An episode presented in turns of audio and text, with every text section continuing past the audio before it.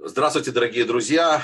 Ну, мы сегодня, э, у нас очень интересный гость, Раф Михаил Гитик, руководитель University, руководитель, много, многолетний лектор, многолетний человек, который придал еврейскому образованию очень много жизненных сил, энергии. Я считаю, один из компетентных людей, который, который в состоянии, так сказать, и, и у которого состояние и опыт уже позволяет многие вещи прояснить а, евреям и всему, всем народам мира, то есть э, как, как мы живем сегодня, как, как мы должны, на что я должны ориентироваться, а, какие ценности должны быть у нашего народа. Михаил, приветствую вас.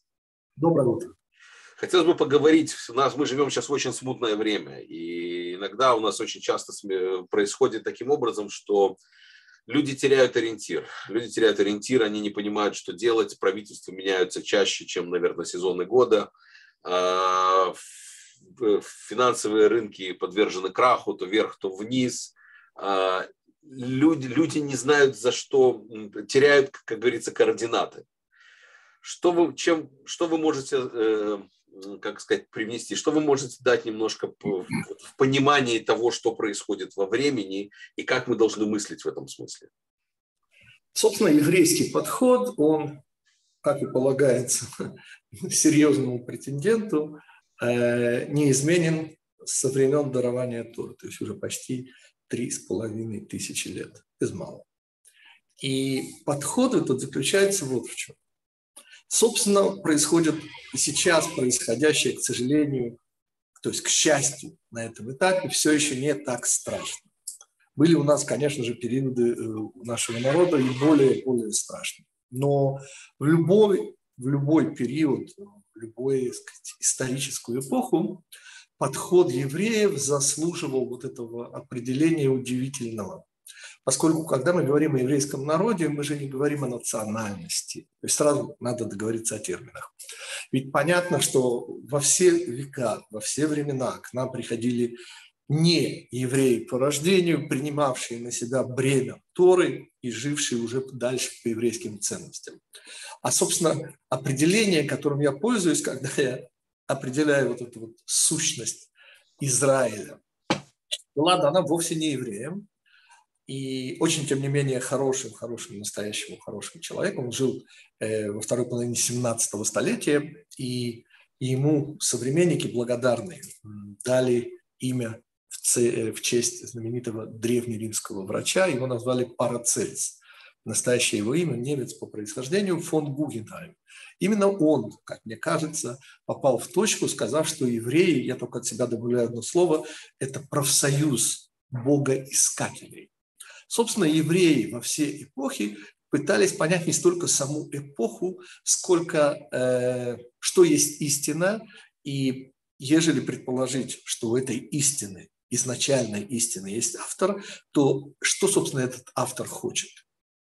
И вот, вот этот вопрос, он, он очень важен, поскольку есть два подхода вообще, если хотите, в образовательном смысле, да и вообще в жизненном контексте. Я их называю подходами э, дедушки Зигмунда Фрейда и его ученика, который предложил совершенно противоположный подход, который мне более всего импонирует, поскольку при том, что и Адлер, его ученик, был тоже евреем но только он, с моей точки зрения, предложил еврейский подход. Как известно, дедушка Фрейд предлагал, что ежели у вас проблема, неважно какая, финансовая, социальная, вну, любая, поищите корень.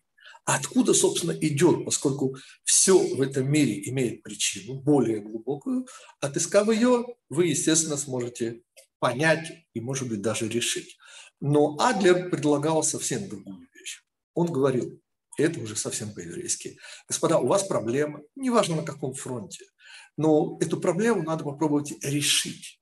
Ежели, не дай Бог, почему-то не удастся, она кажется много сложнее, чем казалось вам, то поискать причины более глубокие мы всегда успеем. И вот это, собственно, с моей точки зрения, еврейский подход.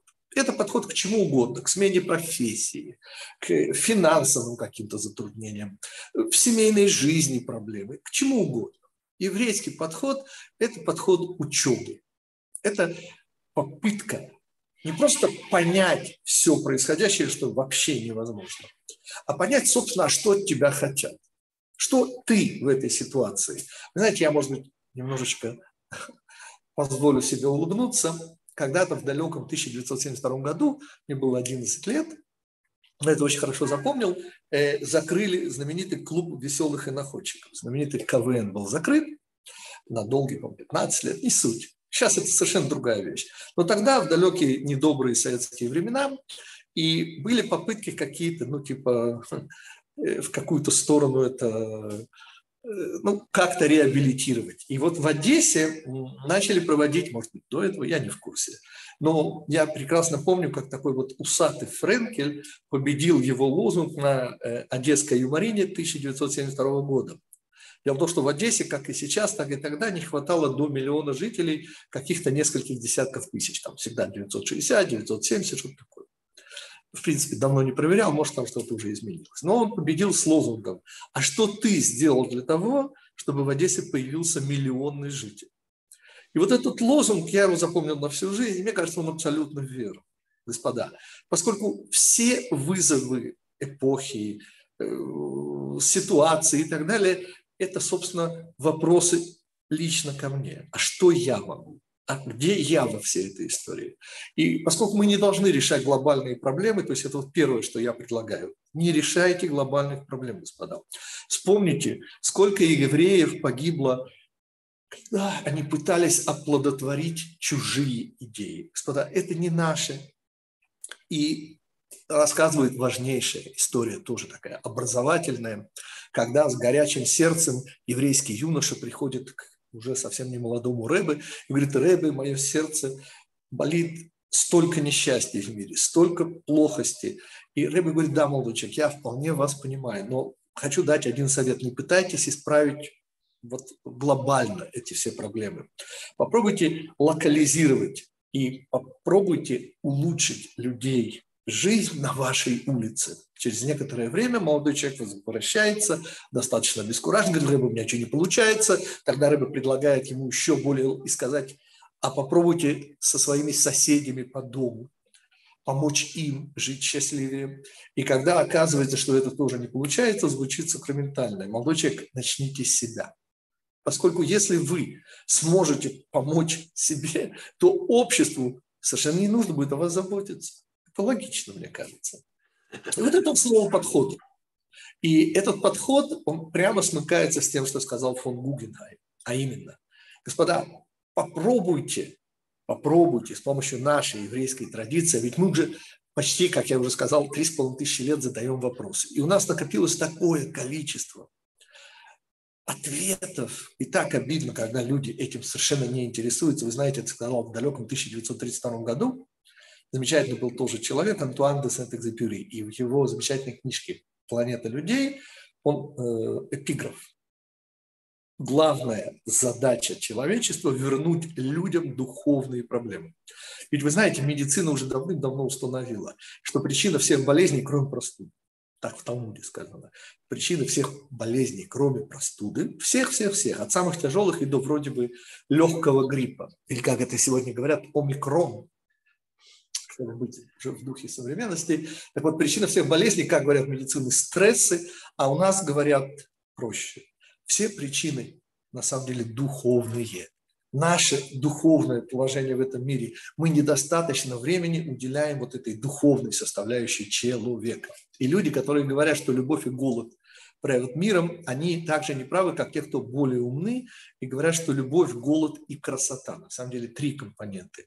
Поскольку человеку кроме удовлетворения своих инстинктов, это голод и любовь, соответственно, требуется еще, как вы помните, вот это вот ощущение того, что обычно называют духовностью, но духовностью никак не является, ну, назовем это условно красотой. Вот эти три движителя человека на самом деле нужно, это уже контакт с физикой, покидать трехмерное наше с вами вроде бы объективное пространство и на самом деле понимать, что есть еще и душа, кроме этих трех компонентов. И тогда мы окажемся в положении удивительном. Я приведу пример. Это снова будет рецепт. Знаете, мы говорим э, в молитве, евреи говорят в молитве, называют Всевышнего много всякого. Говорим мы о Всевышнем, но в частности говорим, что он рофе неэман верахаман, что в переводе означает, что он целитель, он исцеляет, но при этом он является надежным, то есть достойным доверия, ну это понятно, но при этом милосердным. И вот здесь мудрецы объясняют, понимаете, господа, не дай Бог хирургу быть милосердным, не дай Бог. Потому что, как вы понимаете, вообще задача хирурга быть весьма и весьма безэмоциональным.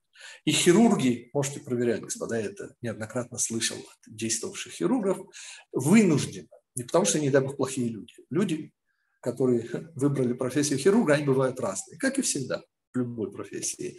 Но всегда они обязаны, когда режут человеческое тело, видеть перед собой не человека, но кусок мяса а иначе они будут ненадежными, не дай Бог. То есть способность проявлять милосердие, исправляя внутренние, внутренние органы, когда мы говорим о хирургах, есть только у Всевышнего. Знаете почему? Потому что ему, чтобы поправить аппендикс, даже нужно его убрать, например, да, если он воспалился, ему для этого не нужно делать вскрытие брюшной полости. У него есть четвертое измерение. Вот это четвертое измерение позволяет удивительное, в кавычках, операционное вмешательство, не требующее разреза вообще. И вот это то, что я, собственно, предлагаю для решения проблем. Понимаете, господа? Ведь вы все ваши проблемы, которые вы чувствуете, которые вы не чувствуете, имеете внутри трех измерений. На самом же деле есть еще удивительная милость, способность подняться над и поправить дела без как бы, операционного грубого вмешательства. Вот то это есть, наш совет. То есть это, то есть человек должен, э, то есть человек должен, то есть еврей в данный момент, да, это человек, который э, находится постоянно с вопросом к миру и к себе, правильно? Он должен всегда вот эти свои вопросы, которые иногда находятся на уровне подсознания, очень важно их вербализировать, хотя бы для самого себя. Не обязательно плакаться кому-то в жилетку, но, несомненно, вербализировать вот эти вопросы. И, по сути, вопрос он важнее в даже, чем ответ. Потому что там, где нет вопроса, ответа 100% не может быть. Поскольку, извините, этот ответ вы просто не услышите, если у вас нет вопроса. Или, как говорит еврейская кабала, да, если у вас нет сосуда, простите, то как вы можете ожидать поступления божественного света? Будьте любезны сначала сделать сосуд. Сначала нужен недостаток. Вы сначала должны перестать принимать реальность как реальность. Вы должны начать задавать вопросы. И тогда, дай Бог, евреи так, по крайней мере, утверждает на основании своего многотысячелетнего опыта, большая половина работы вами уже сделана. Там, где у вас появился вопрос, даст Бог, это иногда занимает много времени, но появится и ответ. В юриспруденции есть э, очень, у адвокатов есть хороший трик. То есть, когда они выйдут на суд вместе с, э, со своим подзащитным, да, для того, чтобы он э, как бы правильно представил своего клиента, он ему задает наводящие вопросы. То есть он ему в вопросе дает уже в ответ, что ему надо ответить только да или нет. Ведь правда ты вчера в 8 вечера был в таком-то месте и ничего не видел? Он говорит, да, правда. То есть это сам, то есть ну, от чего зависит качество этого вопроса? Ведь сегодня многие люди ощущают себя евреями, или, допустим, они не рождены евреями, но внутри чувствуют стопроцентными себя евреями. От чего зависит качество этого вопроса? Какая часть внутри человека должна сработать, что, срабатывать, что он чувствует, что да, это правильный вопрос внутри него? Да. Ответ здесь связан уже с пониманием замысла Всевышнего. Поскольку, ежели исключить Всевышнего из своей реальности, то это получается фараон. И судьба фараона, я надеюсь, ни у кого зависти не вызывает.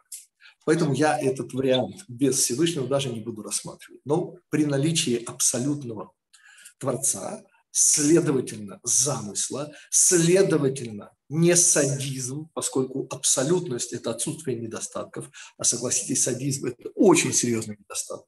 Нарушение, несомненное, разумности человека. И поскольку Всевышний не садист, то придется признать, что все, что происходит в этом мире, плохое, естественно. Потому что хорошее, к сожалению, вопросов не вызывает. Потому как всякий раз, когда вы выигрываете в лотерею, вы же не кричите «Всевышний, за что?»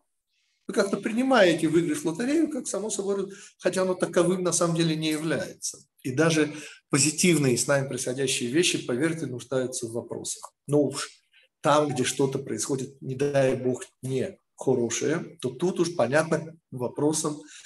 Но вопросы, они в основном, как говорят математики, не конструктивные. Потому что этот вопрос «за что?» по Адлеру, он менее интересен. Он интересен, но куда важнее, а что дальше?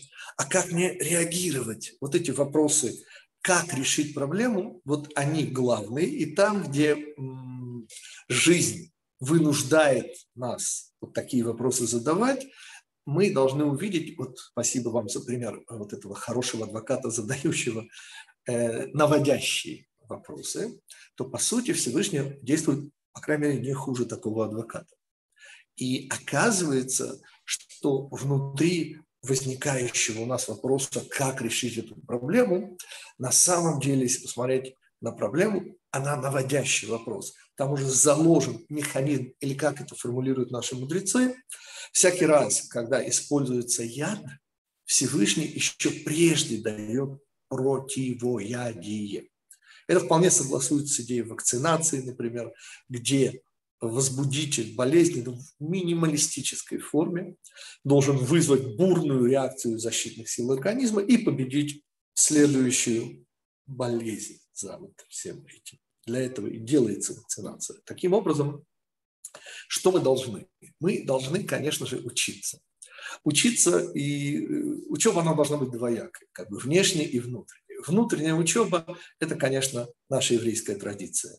Это те самые выстраданные, по-настоящему выстраданные, поскольку так как страдал Израиль, вы знаете, другие, может быть, страдали не меньше, только вот они не выжили.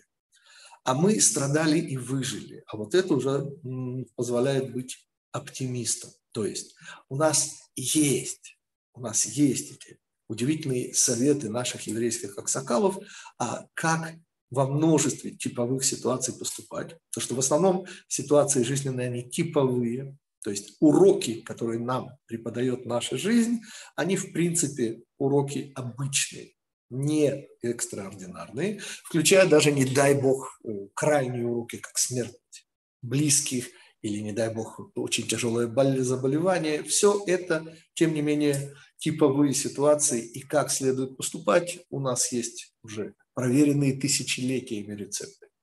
Я же хотел коснуться, вот, наверное, более интересное. Ведь каждая эпоха, она новая эпоха. Нет, есть вещи, которые были всегда и будут всегда. Да? Но, несомненно, конечно же, интернет, нанотехнологии, все в этом смысле э, возникающие проблемы создают совершенно новую ситуацию. Сказала какая-то очень умная женщина, по-моему, э, по-моему, женщина, я даже не помню. Но американцы со времени появления телевидения не выиграли ни одной войны. Вот я к своему невероятному удивлению обнаружил, что войну в Вьетнаме американская армия выиграла в военном отношении. Она проиграла ее в чистую политически. Но в военном отношении даже войска Южного Вьетнама воевали блестя, ну, относительно, все понятно, относительно, и, по сути, победили северо э, вьетнамскую. Господа, вот так же было и у евреев в войну судного дня. Более блестящей военной победы, поверьте, за всю историю что Израиля у нас не было. Но мы, по выражению Давлатова, потерпели победу. Понимаете, мы именно ее потерпели, потому что в политическом смысле это было действительно разгром. Политический, в военном отношении, поймите, мы уничтожили там, жить в пустыне без воды армии Египта, это 150 тысяч человек, господа, оставалось 24 часа. Ну, перед э, Дамаском 20 километров оставалось, и никакой сирийской армии уже не было. Понятно, что танки э, гениального генерала Ариэля Шарона, не путайте с премьер-министром Ариэлем Шароном, так вот, э, стояли, извините, в 100 километрах от Каира, уже, уже не было никакой э, египетской армии. И что это нам помогло, господа?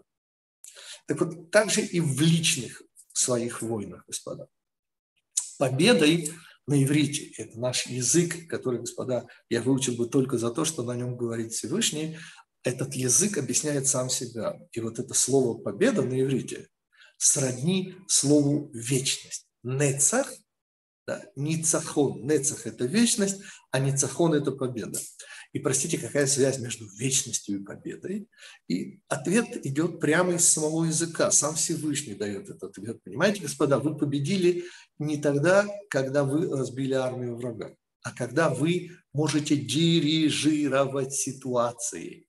Вот тогда вы одержали победу. Они потерпели, они потерпели ее.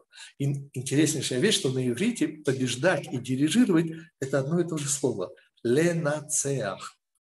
То есть задача, которую мы решаем в этом мире, это, конечно же, научиться жить. Ведь жизнь на самом деле, с еврейской точки зрения, это воспитание. Нас воспитывают. Воспитывают где-то из отроческого возраста и до самой-самой нашей смерти.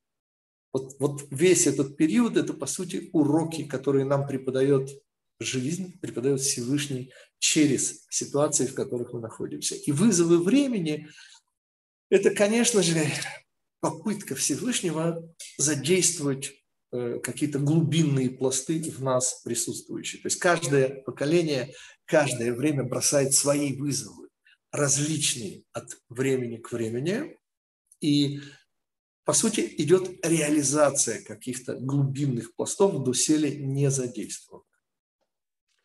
У меня вопрос такой. Вот человек всегда ощущает, в частности, ну, мы знаем по нашим евреям, которые живут в Израиле, что вот он выходит на улицу с утра, все, все вокруг прекрасно, все в мир идеален, а человек чувствует себя наоборот, как будто он не в этом мире. И наоборот, в этот в следующий день он выходит, он чувствует, он чувствует, что он герой, он совершенен. Все остальное, мир исправлен, где он живет. То есть два состояния. Или он ниже мира, и, и мир совершенен. Или наоборот, он чувствует себя выше, он готов исправлять, он готов помогать всем остальным, все остальное, но мир этого еще не дорос до меня. И вот это два состояния, человек постоянно между ними борется. В чем, э, где правильная здесь середина? Где правильная точка, на что человек должен ориентироваться, когда он ну, находится вот в этих двух состояниях, в этих двух крайностях? Две экстремальные точки, максимум и минимум. Так вот, ответ здесь очень-очень э, простой. Говорят мудрецы, от плохого следует отстраняться, от авторских прав за хорошее отказываться. Обратите внимание, что и в том и в другом случае это работа отрицания, но она совершенно различна. Говоришь, что с этим делом мы покончили давно. То есть там, где мы находимся в точке да, перигелия, как называется, в нижней экстремальной точке, в минимуме, Наша задача, и это говорит сын создателя современной кабалы Барух Шаламашлак, он говорит, что задача, которую решает духовное падение, духовное падение – это ровно, когда вы ощущаете себя ниже вот этой если условной средней точки этого мира. И вот вы ощущаете, вы просто встаете, и без всяких видимых причин вы чувствуете, что все нехорошо, мягко выражаясь. Так вот, ответ евреев – это та ситуация, из которой нужно бежать. Но как, простите, если бы можно было? Вообще бы не было депрессии, если бы от этих состояний из них был бы предусмотрен побег. Это наверное, самая вторая популярная болезнь – депрессия. Люди... Ну, конечно. Ну, ну, собственно, поймите. Бороться, правда, здесь надо сразу сказать, что бороться нужно, конечно, не с депрессией. Понятно, что их надо не допускать. Бороться надо с плохими настроениями. И то, что вы сейчас обрисовали, вот эта вот нижняя, обычная наша нижняя точка, нет видимых причин, но вы чувствуете себя значительно, значительно ниже середины. Это значит, что вопрос, который мы должны себе задать, вот это и есть сур мира, от плохого отстраняйся. Вы должны себе сказать, что на самом деле это происходит с вашим я не знаю, резидентом этого мира. То, что вы значительно больше, чем то, что помещается в этот мир. У вас есть божественная душа, и нужно обратиться к Всевышнему и сказать, я понял, я действительно не хочу вот этого плохого настроения, и я всегда рекомендую в этих случаях цепляться, ну, это мне помогает от всех болезней, дай Бог и дальше, это учеба. Понимаете? Я вообще не понимаю, поскольку уж возраст такой, а как люди вообще собираются стареть без учебы? Ведь проблема радости. Понимаете, ведь откуда идут вот эти плохие настроения? И жизнь, по сути, создает ситуацию с отрицательным сальдом. Вы ждали рубль, а получили 70 копеек. И сразу начинает портиться настроение. Но это еще до депрессии, господа, потому что если они будут оно, то есть настроение будет портиться и портиться и портиться, так уже недалеко, не дай бог. Здесь до... это, это, потому, это потому, что человек сам по себе деструктивен? В нас заложена программа деструктивности. И кто в этом сомневается, господа, только очень аккуратно подойдите, я знаю, к девятому этажу и чуть-чуть высуньтесь в окошко. Наряду со страхом, который вы ощутите, вы обнаружите удивительную вещь. Не все сто процентов, но, там, не знаю, серьезно. В этом случае, да, вы, вы ощутите желание прыгнуть. То есть это все известно, в нас сидит суицидальное начало, то есть в нас сидит деструктивность, она в нас встроена. Ровно так же, как и позитив в нас сидит, он тоже в нас встроен. Называется это на еврейском языке ецерара и ецератов, то есть две программы внутри человека. И там, где превалирует одна из них, там и оказывается либо максимум, либо минимум. И мы сейчас отвечаем на вопрос в случае минимума, что, собственно, следует делать. И говорит Барух Шаламашлак, что обращаемся к Всевышнему, такой удивительный э, лесенка сверху, которая должна быть нам скинута, чтобы помочь нам чуть-чуть подняться над вот этим минусом своим. И эта лесенка звучит так.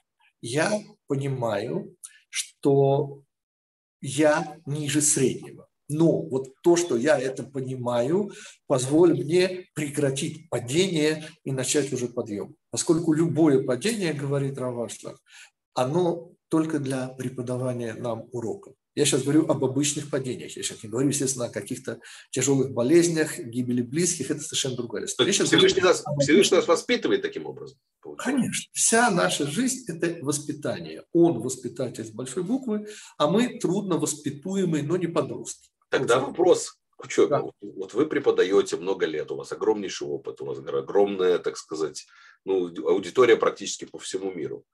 Учеба – это аспект знания или аспект воспитания все-таки? Нет, конечно, воспитание.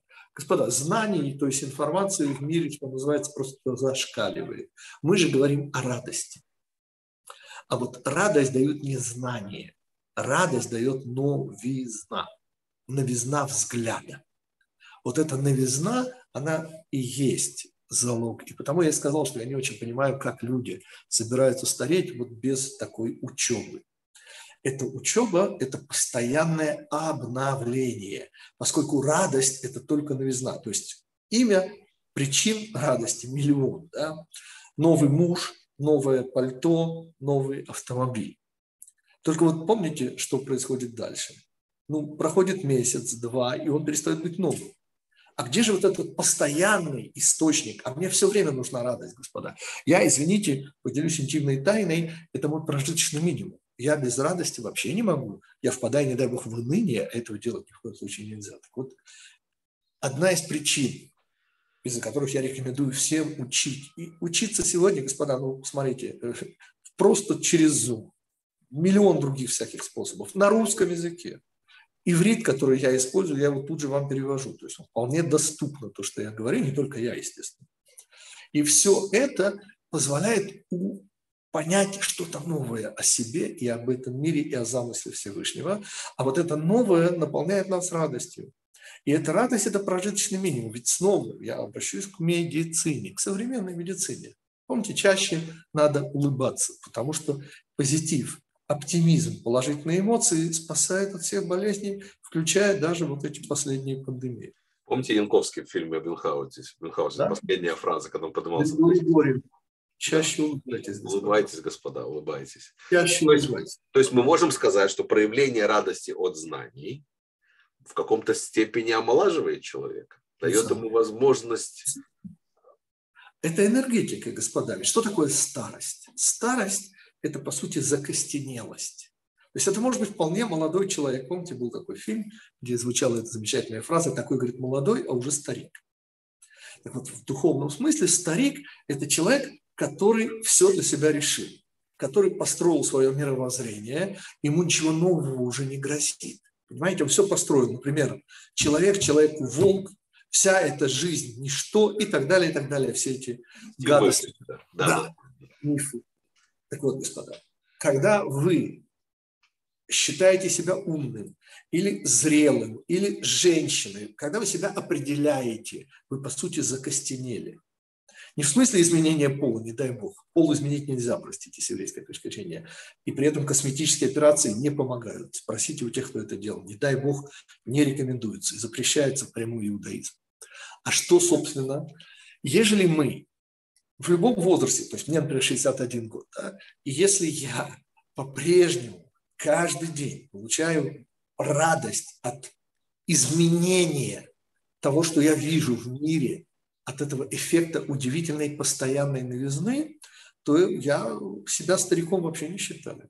Наоборот, молодые люди, вполне биологически молодые люди, для которых уже все как бы выстроено, и они уже поняли, в чем сермяжная правда жизни, они не ищут, они не задают вопросов, старики, господа, старики, лишающие себя радости бытия и ищущие забвение в материальных удовольствиях, а мы знаем с вами, господа, уже живем не первый год в этом мире, что эта дорога никуда не ведет. Это тупик, господа.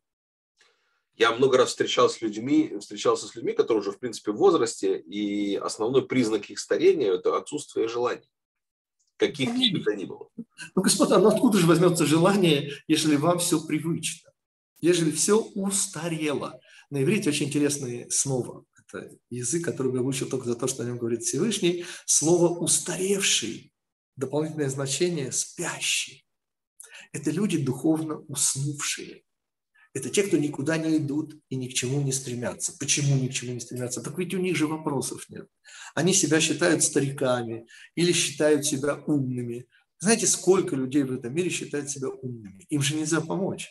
Ведь ежели они умные, то к чему же их можно научить? Они уже полны знаний. Настолько полны, что уже капля извините, не войдет в них.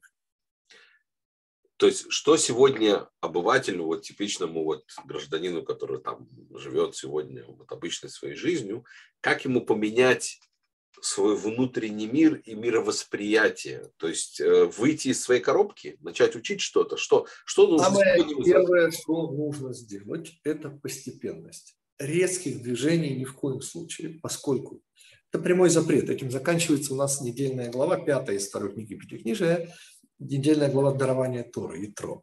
Там самый последний запрет, он заканчивается запретом, не делать ступеньки к жертвеннику. Постепенно, пандус, плавненько. А плавненько, во-первых, задавать вопросы. Во-вторых, искать ответы. В-третьих, снова задавать уже более глубокие вопросы на основании тех ответов, которые вы получили.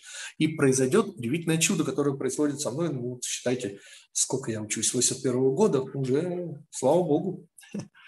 Вот, 40 э, лет все-таки. Это не шутка. И вы вот не останавливаетесь. 40 лет происходит удивительнейшее чудо. И это чудо я и называю своей верой в Бога. Это значит, что каждый день я встаю и знаю, что сегодня будет радость. Радость открытия. Иногда больше, иногда меньше, но радость это будет всегда, это праздник, как сказал Хемингуэй, который всегда с тобой. И тут следующий вопрос. Много людей, с кем я беседую, да, они говорят, ну вот ты тут религиозный такой все. А что мне делать, если я не религиозный? И я, может быть, верю где-то в какого-то Бога, где-то, ну это он там, а я тут. То есть человек себя заранее поставил на какую-то позицию. То есть что таким людям делать, которые... Он закостенел, и понятно, как и полагается, надо ее чуть-чуть смягчить, чуть-чуть расслабиться в мировоззренческом смысле. Я не имею в виду мускул. В каком смысле? Сказать, что ты еще не все знаешь. А может быть, ну, есть этот вариант, господа, ведь тут я начинаю свою книгу, обращенную вот к тем, кто без вообще каких-либо ссылок на авторитеты, обращаясь только к здравому смыслу, интеллекту и к жизненному опыту. Ну, книжка называется «Таки есть ли жизнь на Земле?». Ну, то есть я ассоциирую, конечно же, знаменитый анекдот, когда, помните, у Рабиновича спрашивают, Рабинович, как вы полагаете, есть ли жизнь на Марсе? На Марсе, на Земле или нет? На Земле нет жизни, они о Марсе спрашивают. Такой Есть ли жизнь на земле? Книга, которую я начинаю с признания такого авторского. И я говорю, что я автор этого произведения, неверующий человек. И потому я рассчитываю вступить в диалог с неверующими. Потому что если вы веруете, так что же я уже... Это все равно, что вы решили, что вы умный. В тот момент, когда вы решили, что вы верующий, или вы решили, что вы неверующий, вы закостенели. Давайте смягчаться. Потому что есть такой вариант, называется абсолютный Всевышний. Все остальные варианты, если честно, неинтересны. Вот этот вариант, если вы его не учли и не проверили, это классическое еврейское слово. Проверьте. У вас есть интеллект, у вас есть жизненный опыт, проверьте, господа. И вот здесь все и начинается. Вы говорите себе, поскольку у вас сидит деструктивное начало, которое скажет, не надо с этими пейсатами, да-да-да, страшилка да. сразу начинается. Вы чуть-чуть смягчите свою позицию и скажите, да, мне не нравятся писаты. Ну, допустим, почему нет? Не нравится. Может, вы, Бог с ними знакомы. Я сейчас не причина. Я иду по Адлеру. А я хочу посмотреть. Ну, в конце концов, мы из ныне на Земле существующих самые древние. Ну, нет цивилизации, подобной нашей. Китайцы на тысячу лет моложе, да и какие сегодняшние китайцы имеют отношение к Конфуцию, который, извините, в пятом веке до христианской эры. Мы на тысячу лет моложе, и сидит перед вами, ну, это нагло, то, что я сейчас скажу, но это так выглядят евреи. Я утверждаю, что я живу по тем же самым идеалам, по которым жил наш учитель Моше и поколение евреев, получивших У нас, у евреев, ценности не меняются, простите вообще не меняются. Меняемся мы. Ну, ну, ну, господа, если вы знали, что такое сокровищница нашей еврейской мудрости, вы слышали, конечно, как и полагается, любому, любому современному человеку об Альберте Эйнштейне. Помните его... Так вот, лет за 50 до его рождения жил замечательнейший дедушка из Кельма. Хелм в современной Польше. Это дедушка из Кельма, это, э, так сказать, течение этики внутри литовского иудаизма, дедушка из Кельма, сказал, господа, это до теории относительности, до временно-пространственного континуума, те, кто знает, о чем я говорю. Он сказал, вы говорите, время проходит, время стоит, проходите вы. Это временно-пространственный континуум, только без всякой физики, это прямо история. Мы меняемся, господа. И снова все вызовы этого мира, все вызовы этого времени – это к нам обращенные уроки. И мы должны понимать и не отчаиваясь задавать следующие вопросы и двигаться. Так вот как вот этот самый закостеневший свое вот это вот мировоззрение, как его первым делом смягчить? Как и полагается, там, где закостенелось, чуть-чуть мягкости. Давайте предположим, предположим без всяких выводов существования абсолютного Всевышнего. Первый вопрос будет, но простите, если он абсолютный, зачем он стал Творцом? Вот именно с этого вопроса я начинаю свою книгу «Есть ли жизнь на земле?». Предположив существование абсолютного Всевышнего, следует задаться вопросом, ему что, скучно было, простите? Ну или я вам приведу еще один пример, тоже из своего такого советского. Меня увезли в 16 лет, может, поэтому у меня так все ярко. Э, отпечаталось. Это был вовсе не хороший фильм, советский фильм, но там была одна сцена, которую я запомнил. Значит, э, гиперактивный капитан подводной лодки перед боевым выходом, значит, его, соответственно, наставляет командир базы. И зная его, как бы, вот этой гипер, говорит ему, только, говорит, капитан говорит, будь осторожен. Помни, что осторожность – мать успеха. И звучит флотский юмор, отвечает этот гиперактивный капитан, счастливые щуки, так вам называлось. А она, говорит, если была бы осторожна, никогда не стала бы матерью. И понятно, что обвинить, обвинить Всевышнего в неосторожности – это, конечно же, глупо. И тогда и возникает вот та самая э, череда вопросов, которые ведут нас в этот мир и позволят обновить себя, свой взгляд на мир. И снова это не будет резко, это процесс. Учеба – это некая каждодневная вещь, но самое главное, вот моя образовательная программа, чем мы в кавычках торгуем? Кайфом от изучение еврейской традиции. То есть наше главное слово, кстати, те, кому это звучит немножко скобрезно, слово «кайф», я проверял этимологию, от кофе, от обычного турецкого слова «кофе». Ну, мы, конечно, говорим об удовольствии, потому что я снова подчеркиваю, я не понимаю, как можно жить постоянного вот этого удовольствия от новизны. А поскольку черпать каждодневно эффект новизны, простите, от чего? Знаете, я когда-то был, ну, где-то 20 с чем-то лет, в кавычках, наркоманом от книжек. То есть для меня книжки в отроческие годы, две-три книги за день я читал. То есть я практически ничего не... Слушайте дальше. И я потом уже по жизни встретил людей, которые так и остались... Я-то избавился от своей вот этой наркотической зависимости от книжек, а они нет. Так вот, что мне рассказывали те, кто от нее не избавился, что где-то ближе к 30 годам в книгах перестают появляться новые идеи. И я говорю, а зачем же вы дальше читаете? Ну, разные варианты ответов, ну, как бы в основном стиль разный, там какие-то повороты. Ничего. Понимаете, когда вы еще духовный отрок или отруковица, то, несомненно, оправданно и даже необходимо знакомиться с этим трехмерным. Но, господа, он исчерпаем. Вселенная, простите, конечна а человек божественный. И потому я, и это мой главный рецепт, господа, давайте ловить кайф, тем более, что это проверено тысячелетиями. И то, что мы учим, господа, помогало евреям всегда. Лучшее тому доказательство, то, что мы сейчас с вами разговариваем. Простите, а где древний Акад? А где древний Египет, простите? А где все эти цивилизации греков и римлян и прочих, прочих, прочих? А мы, слава Богу, 2022 год. И мы, слава Богу, говорим о том самом, о чем всегда говорили евреи, все нормальные люди. Получается, базируясь на том, что вы говорите, то есть получается так, что вот этот переход вот этих вот знаний, получение вот этого вот, то есть время получается, время определяется как изменение между предыдущим знанием и следующим. Между ответом и вопросом, несомненно между вот этими внутри нас происходящими, потому я сказал постепенность, мягкость, никаких резких движений в духовном это невозможно, но привнесение в свою жизнь еще одного измерения, поймите, господа, когда вы добавляете еще одно измерение, то три привычных никуда не деваются, с ними все в порядке, и наш, извините, внутренний враг при нас и не оставляет, вы не переживайте в этом смысле но добавление нового – это добавление радости, ранее неизведанной и каждый день новость. Потому как радость – это всегда новость. Хорошая, конечно.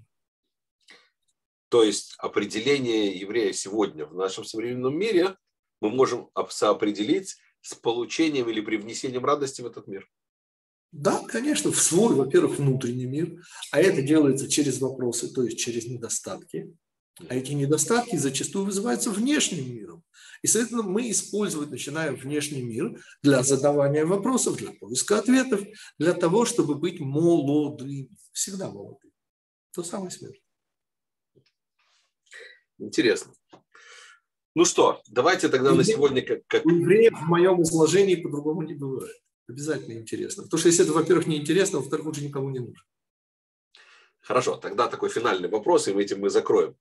Да. Так что, что, современ... так что такое еврей в современном мире? Еврей в современном мире – это тот человек, у которого намного больше возможностей искать ответы. Но для этого нужна одна фундаментальная вещь. Давайте вопросы, господа. Задавайте вопросы. Потому что без вопросов это не жизнь, а просто выживание, извините. Ну что ж, хорошо, на этой положительной ноте мы тогда закончим. Тогда, господа, могу только продолжить то, что сказала Равгитик.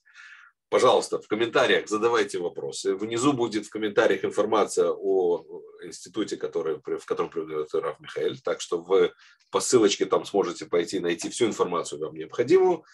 А общие вопросы мы можем обсудить здесь или вместе поднять вместе на, может быть, на следующей записи. Пожалуйста, оставляйте комментарии, ставьте лайки, распространяйте видео. Михаил, огромное вам спасибо, что выделили время. Мы знаем, что вы заняты в преподавании и все остальном. Благословения, удачи и уже можно сказать уже шаббат шалом. Да? Дай Бог, дай Бог, все было. Всего хорошего. Исключительно хорошо. Спасибо.